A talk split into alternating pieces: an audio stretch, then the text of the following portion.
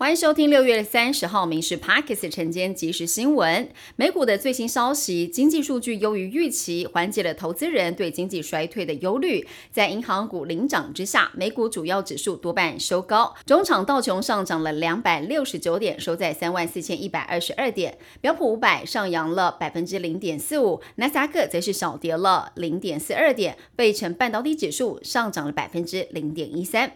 财政部发布最新的综所税的统计专册，总所得平均数是以新竹市一百五十二万，续登全台之冠。值得注意的是，新竹县首次超车了台北市，以一百三十九点五万登上了第二名。台北市是一百三十三点二万，落居第三，堪称竹科新贵集散地的新竹市东区关心里，以综合所得税总额平均数三百七十四点七万，蝉联全台最富里。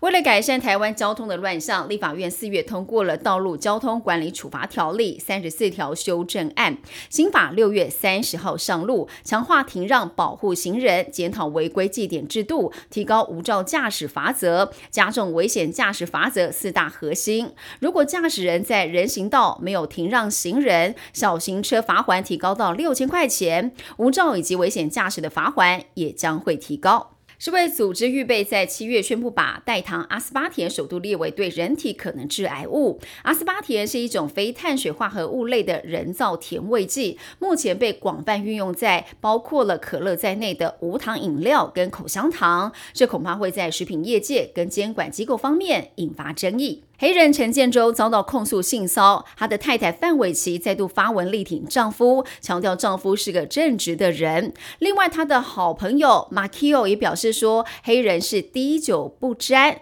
但是呢，没想到有网友爆料说，其实马 Q 之前说这个黑人只要喝醉了就很爱乱亲女生。网友及他恐怕是受到了强迫，才会突然帮忙洗白。演艺圈 Me Too 延烧，艺人吴康仁遭影射是劈腿惯犯。吴康仁先是留言回应他不担心，后来又发出了签字长文，列出了五点否认网友的爆料内容。他表示自己根本不认识这样的人。让他最不满的是对方指控他干涉选角。吴康仁怒呛这是睁眼说瞎话。最后他也表示不担心 Me Too，没做过，没那么担心。中华职棒统一师队昨晚靠着羊头圣骑士先发演出了八局只有失一分的。好投，加上苏志杰开轰右脚三安猛打赏，中场是以七比三击败了富邦悍将，外野满满观众抛下了橘色彩带，顺利夺下队史第十六座的季冠军，也获得了季后赛的门票。天气方面，各地是多云到晴，午后对流旺盛，要慎防剧烈的天气。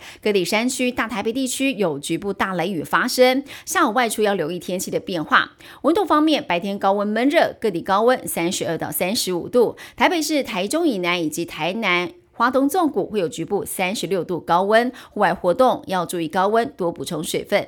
以上新闻由民事新闻部制作，感谢您收听。更多新闻内容锁定上午五点半《民事 Parkes 晚间即时新闻》。